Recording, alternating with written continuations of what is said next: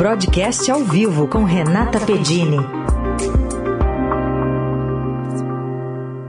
A gente já tem aqui nos nossos estúdios a Renata Pedini, editora do Broadcast, para falar sobre economia. Tudo bem, Rê? Bom dia. Tudo bem, Carol? Bom dia. Bom dia, Heisen. Bom dia. Bom dia, ouvintes.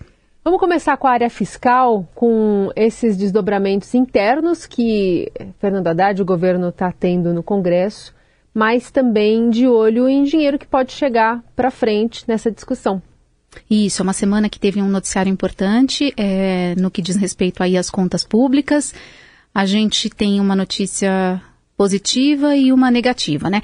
A notícia ruim é o atraso no envio do texto do arcabouço fiscal, que é a regra que vai vigorar aqui no país, né, para controlar as contas públicas, o orçamento para a Câmara. Então, o relator, deputado que está trabalhando nesse texto, fez algumas modificações aí na proposta do governo, estava esperando um retorno do governo até ontem, uma devolutiva, porque ele tem algumas sugestões e a grande questão no texto do arcabouço é a punição para o descumprimento da regra, né? Então, o governo está estabelecendo ali um objetivo, um alvo, que é entregar um superávit ou um saldo positivo das contas públicas, só que a diferença agora em relação ao que vigorou no passado é que, por exemplo, não tem uma punição é, firme como um crime de responsabilidade fiscal, isso deixou de existir. E aí, o é, que está acontecendo? Esse deputado que está trabalhando nesse texto está sendo muito pressionado para que haja uma punição mais forte para o governo, né? A princípio, o governo teria só que se explicar, ó, realmente, meu alvo era esse, mas eu não consegui atingir. E os deputados estão pressionando. Então, o que que acontece? À medida que você não avança com isso, fica ali, né, enfim, a indefinição, e aí, como é que vai ser, não vai ser, qual vai ser o alvo, o que, que o Congresso está achando disso? E a imprevisibilidade, isso é ruim. Né? Uh, lembrando que o ministro da Fazenda, Fernando Haddad, queria ter tudo resolvido até o final do primeiro semestre. Agora, teve uma notícia positiva para o governo ontem, que foi uma aprovação no Congresso de uma medida provisória, que é chamada aí das transferências, essa medida resgata a cobrança de impostos de empresas que têm negócios no exterior. Tem uma espécie de triangulação ali, então elas acabam pagando menos impostos e essa medida pode render aos cofres públicos aí em torno de 25 bilhões de reais. Lembrando, o ministro segue no trabalho aí de recolher é, receita em tudo que é canto para poder organizar né, as suas contas. Lembrando que ele está com uma intenção aí de aumentar as despesas, mas sempre dentro da receita arrecadada. Bom, tem outro assunto que se fala semana sim, semana também, que é juros, né? Ah, todo dia. Todo dia, todo dia tem esse assunto no, no governo, sempre com críticas ao Banco Central. Saiu a ata do Copom, talvez não tenha tido muita novidade, mas saiu também a indicação do, do Galípolo para ser, o número 2 do Haddad, para ser diretor do Banco Central. Como é que você liga esses dois assuntos? São assuntos bem importantes. Então a gente terminou a semana passada com uma expectativa, né, é, para a ata, que é a mensagem que detalha um pouco mais ali do que foi a definição do Copom, que é o Comitê de Política Monetária do Banco Central em relação à Selic, né? Na semana passada manteve a taxa em 13,75% ao ano, mas é, surpreendeu mesmo na segunda-feira, antes mesmo da ata, é, veio ali uma coletiva de imprensa do ministro da Fazenda, Fernando Haddad, anunciando é Gabriel Galípolo, secretário executivo dele, como você falou, como o nome que vai assumir a diretoria de política monetária é, do Banco Central. Contando aqui a história para o nosso ouvinte, então, a, o Banco Central, é, é, o Copom, né, esse colegiado que define os juros, ele é formado por nove integrantes, um, dele é o, um deles é o presidente do Banco Central, Roberto Campos Neto, depois mais oito diretores, e eles têm mandatos aí de dois anos, é, e que, enfim, terminando o mandato, ou eles é, são convidados a ficar, aceitam e ficam, ou é, encerram e a gente tem que procurar um substituto que é indicado pelo governo. Dois diretores saíram agora no começo do ano, em fevereiro, então havia uma grande discussão sobre e uma grande expectativa sobre quem é que o governo ia indicar. Se um nome mais pró-mercado ou se um nome mais alinhado com é, os anseios aí do governo, por exemplo, a obsessão, como fala o próprio presidente, pelo crescimento e aí por uma queda de juros. Veio então é, o nome de Galípolo. A gente até separou um trechinho aqui é, de uma entrevista que ele deu ontem à Band News TV. É, acho que vale a pena a gente ouvir antes da gente comentar um pouquinho mais. Não cabe a mim agora fazer qualquer tipo de projeção sobre política monetária. Já não fazia quando estava na condição de secretário executivo, agora na condição aqui interinamente no ministério e como indicado no presidente para essa posição, menos ainda.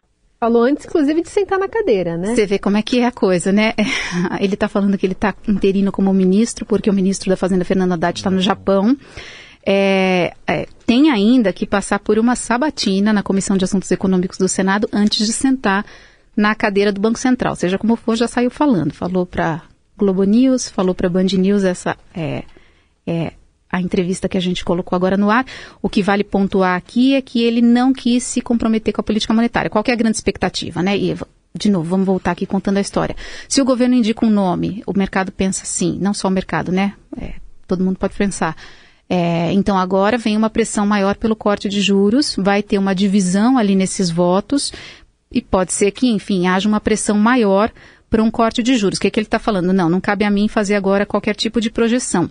Trabalhando aí numa linha de, de, jogar junto, né, numa harmonização com o Campus Neto. Embora ele tenha falado que não cabe a ele fazer qualquer tipo de projeção, o anúncio do nome dele já acendeu o alerta, né? No mercado financeiro, é, no seguinte sentido: bom, o governo conseguiu colocar alguém é, mais alinhado a Lula, mais alinhado a Haddad, mais alinhado ao PT e não ao atual presidente, que é o Roberto Campos Neto, que é, é, enfim, de novo, considerado ruim porque pode gerar ruído.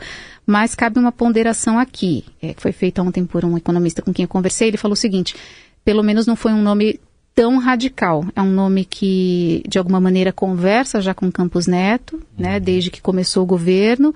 É um nome também de Haddad. Então a gente tem que ver como é que vai ficar, é, como é que vão ficar os próximos capítulos aí dessa novela. O que acontece e que pode fazer virar o jogo mesmo são as próximas indicações. Até o fim do ano, o governo tem que substituir mais dois diretores. Então, de nove, ele está colocando dois agora. Um é Galípolo, depois tem o outro. E aí mais dois que tem mandato para vencer até o fim desse ano. E aí você teria um placar de quatro contra quatro. Agora sete, seria 7 a 2.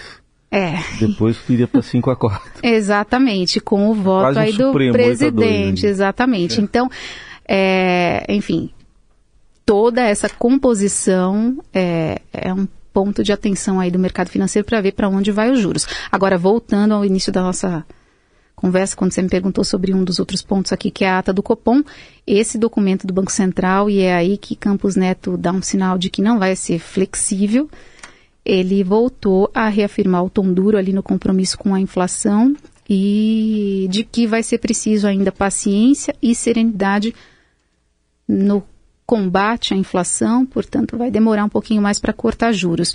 Lembrando, então, né, o PT é, aceita um pouco mais de inflação para ter o crescimento. Já a cabeça do Campos Neto, e é o compromisso do Banco Central, combater a inflação, e daí isso passa por uma desaceleração da economia. Muito bem, essa é a Renata Pedini, que está de olho inclusive nos números da inflação para sexta-feira. Isso. Vai sair IPCA, IPCA né? é o IPCA de abril, vocês que que vão muito a restaurantes aqui, né, consomem ah, uma série de serviços, dizer, né? sabem que esse é o, é o calcanhar aí de Aquiles da inflação, né? A expectativa dos economistas para esse dado que sai na sexta-feira é de uma desaceleração do que eles chamam de índice cheio. Então vai sair ali o IPCA e a expectativa é de uma desaceleração para algo em torno de 4 e 10% mais ou menos, né, que está mais perto da meta de inflação, 3,25, tudo bem? Mas dentro do índice, quando você olha uh, para o indicador, tem ali por itens e os itens mais pressionados são esses, os serviços, às famílias, aos consumidores. Então, segundo também uma outra economista com quem eu conversei ontem, a expectativa é de que isso vem em 7,3% mais ou menos, então quase o dobro é, do índice cheio. Qual que é a boa notícia, né?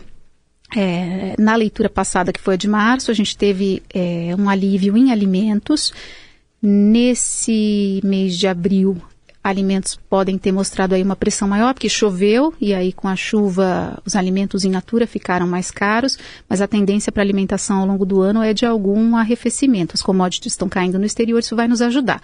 A má notícia são os serviços, então ainda muito firmes nessa queda de braço vai ser ainda mais demorado para a gente vencer essa batalha e aí sim com uma trégua na inflação, conseguir é, ter então um avanço do arcabouço, voltando ao início, uma trégua na inflação e aí o espaço para corte de juros, a ver todos esses desdobramentos aí nos próximos Vamos lembrar amanhã Dias da e explicação meses. Da, da Renata Pedini. Isso, amanhã Cai na cerveja. Não sei se cerveja entra no índice de inflação. que foram as entra duas promessas do em... presidente. entra um outro ponto importante aqui também, é que eu sei que você gosta, né? Internet, telefonia. Gosto. Gosta, então? Gosto. Então, analistas estão dizendo que vai ser um ponto também que pode ter pressão aí. A gente vai ver isso.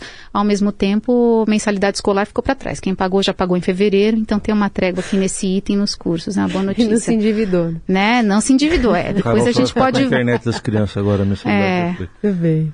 Rê, obrigada por hoje, viu? Até semana que vem. Até. Tchau.